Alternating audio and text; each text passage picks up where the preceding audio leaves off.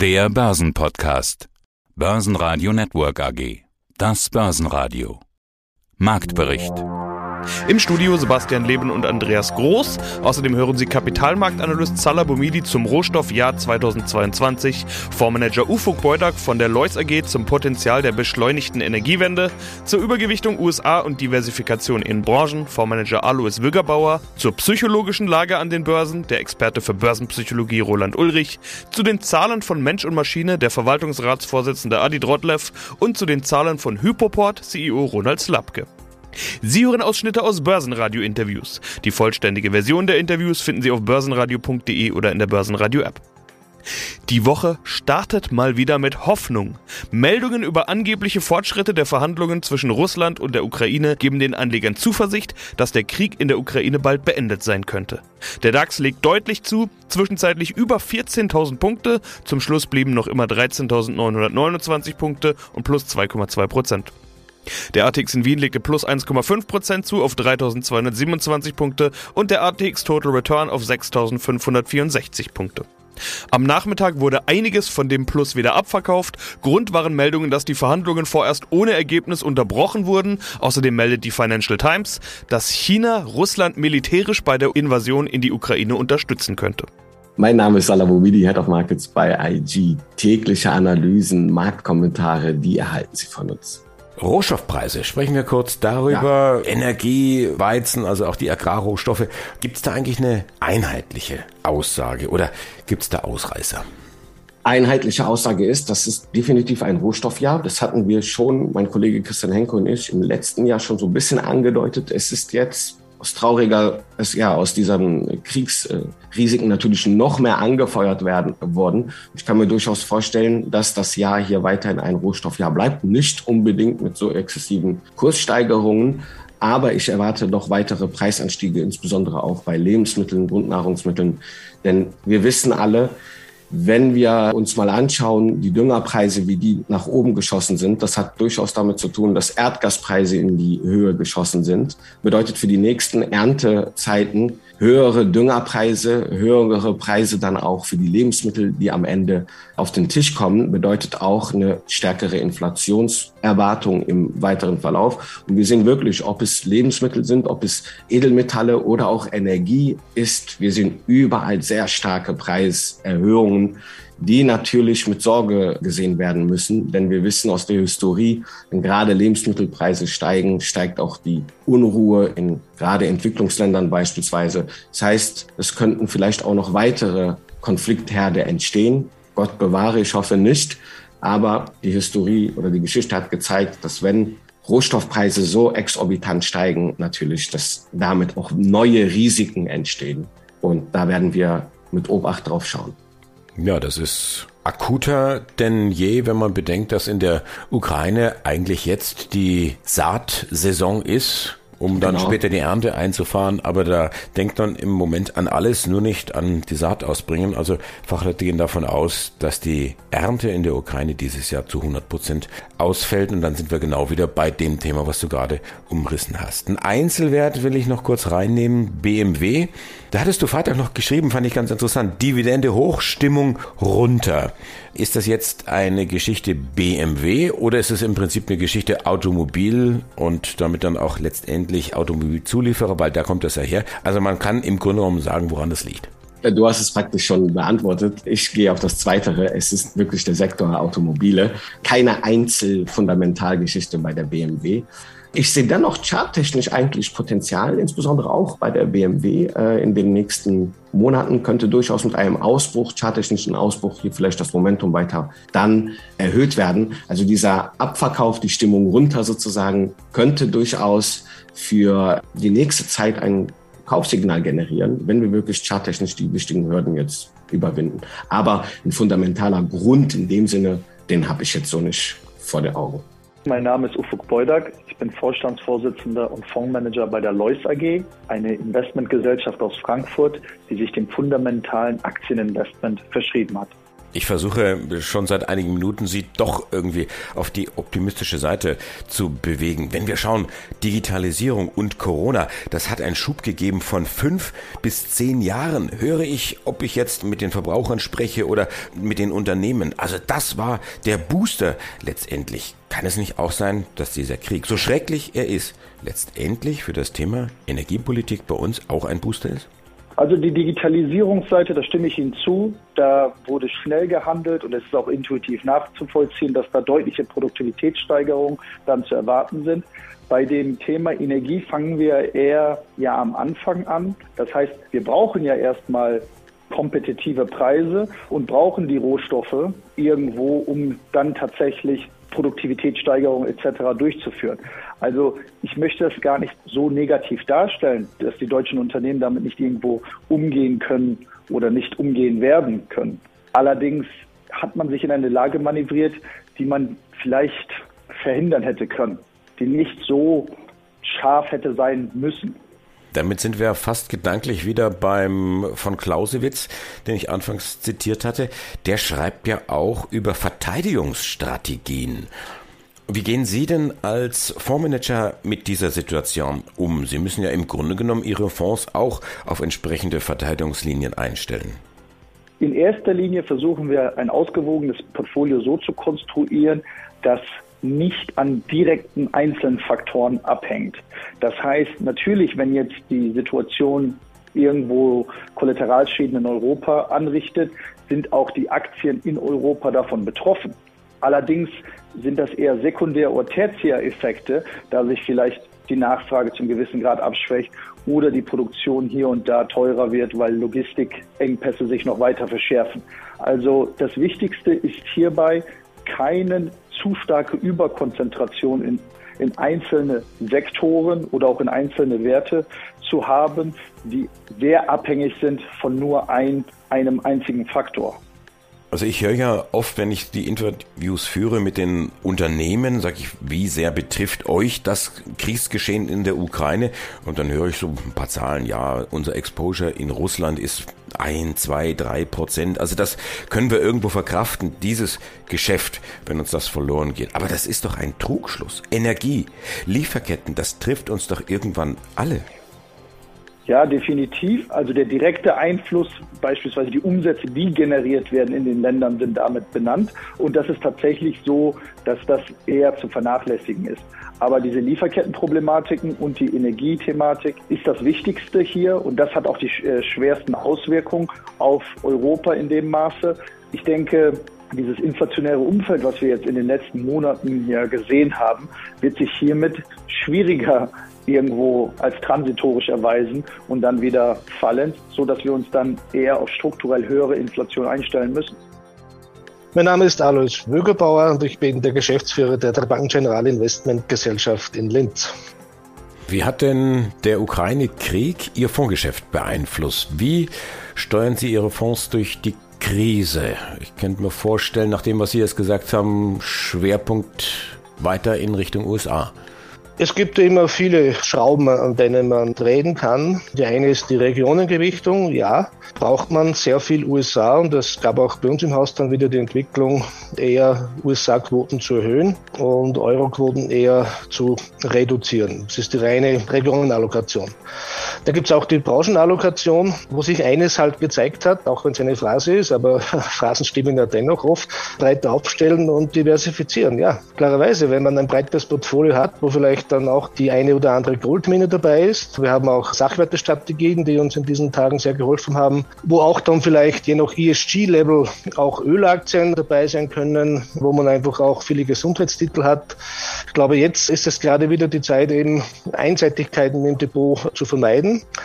Dann haben wir teilweise geregelte Quoten an Cash aufgebaut. Und darüber ist auch noch festzuhalten, dass unsere Anleger und Anlegerinnen bemerkenswert ruhig geblieben sind und wir bis dato keinerlei substanzielle Rückflüsse haben. Und ein zweiter Punkt, der auch noch sehr wesentlich ist, jede Marktbewegung hat ja zwei Seiten. Wir reden sehr viel über die Aktienmärkte, aber der größte Markt bei allen Fondsgesellschaften in Österreich ist immer noch der Anleihenmarkt. Und dort hat sich auch vieles getan. Die Renditen sind dort doch schneller als geglaubt gestiegen. Die Spreads laufen etwas aus.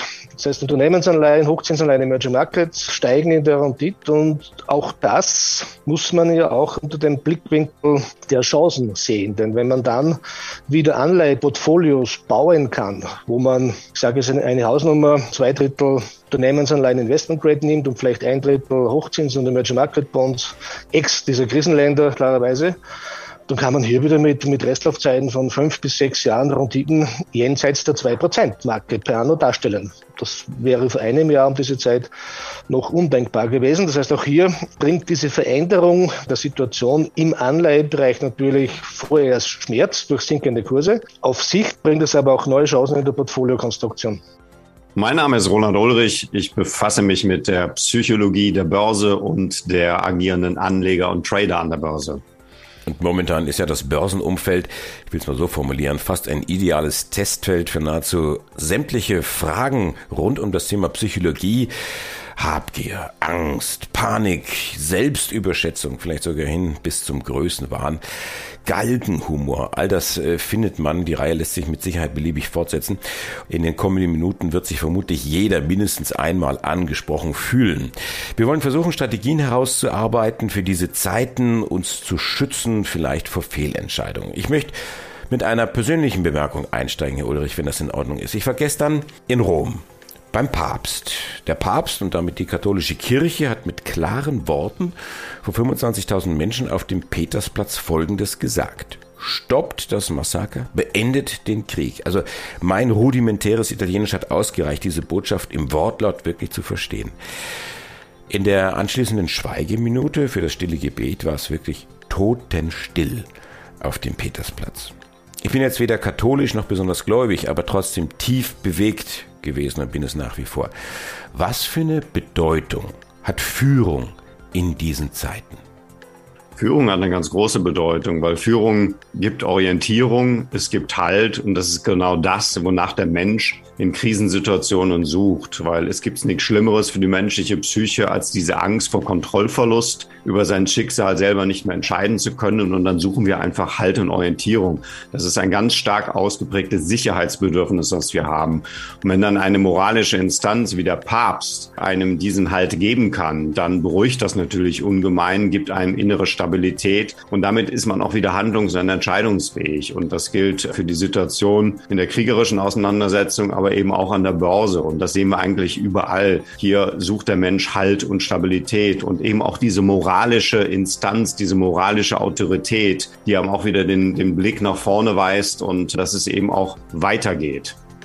Was bedeutet das jetzt für die Börse in Krisenzeiten? Wie schütze ich mein Vermögen? Wie kann die Psychologie helfen? Das ist ja genau die Frage, die die Anleger derzeit umtreibt. Wie schütze ich mich? Und äh, wir stehen jetzt sozusagen am Abgrund und schauen runter und sehen den Boden nicht und realisieren auf einmal, was alles passieren kann. Das ist auch wieder dieses Gefühl von Machtlosigkeit, von Kontrollverlust und gleichzeitig dieses enorme Sicherheitsbedürfnis, was wir haben. Wir wollen unser Vermögen schützen, aber wir haben keinen Einfluss auf das Börsengeschehen. Die Börse ist im Moment in einer Situation, wo grundlegende Mechanismen ein Stück weit außer Kraft gesetzt worden sind. Stärkster Gewinner im DAX war die Deutsche Bank mit plus 8%, Porsche mit plus 5,3% und die Deutsche Börse mit plus 4,6%. Verlierer gab es genau drei, RWE am Tag vor den Zahlen mit minus 0,4% und die beiden Online-Essensaktien HelloFresh mit minus 1,7% und Delivery Hero mit minus 3,1%. Ja, herzlich willkommen. Schön wieder mal mit Ihnen zu reden, Herr Leben. Also, Ronald Slatke, CEO der Hypoport SE hier. Ja, wenn wir jetzt nicht die Entwicklung der letzten 20 Jahre, sondern nur der letzten zwei Jahre anschauen oder der letzten zwölf Monate, dann sieht man, dass der Aktienkurs niedriger ist als zu unserem Interview vor ziemlich genau einem Jahr. Zwischenzeitlich war die Aktie mal fast auf 600 Euro gestiegen, hat sich dann nahezu halbiert auf 333. Jetzt sind sie aktuell nicht weit davon entfernt. 350 Euro sind es jetzt. Was können Sie denn zum Abschluss jetzt an Aktionäre oder potenzielle Aktionäre sagen? Wir haben in der Vergangenheit immer schon mal über Volatilität gesprochen und Sie hatten hatten da immer ja. gesagt, ja gut, Volatilität bei Wachstumsunternehmen, das ist eben, kommt vor, aber der Kurs ist jetzt ja im Prinzip da, wo er vor zwei Jahren war. Also alles, was zwischendrin passiert ist, ist, ist Stand jetzt irgendwie erstmal passé. Ja, dann würde ich sagen, ist relativ zu dem Moment vor zwei Jahren Hypoport heute unterbewertet. Da steckt eine ganze Menge exogene Faktoren drin, äh, die mehr oder weniger relevant sind für die Bewertung von Hypoport.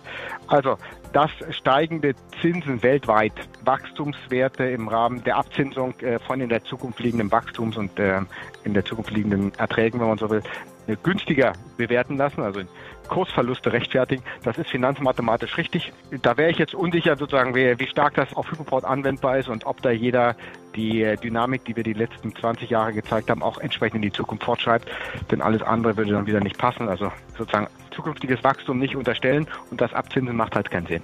Das nächste ist, es gibt auch eine ganze Menge Unsicherheit oder gab und gibt eine ganze Menge Unsicherheit über den deutschen Wohnimmobilienmarkt. Da kann ich jedem nur sagen, versuch einfach mal eine Wohnung äh, zu kaufen. Dann wirst du sehr schnell sehr lang sein im deutschen Wohnimmobilienmarkt, weil du siehst, es gibt nichts zu kaufen.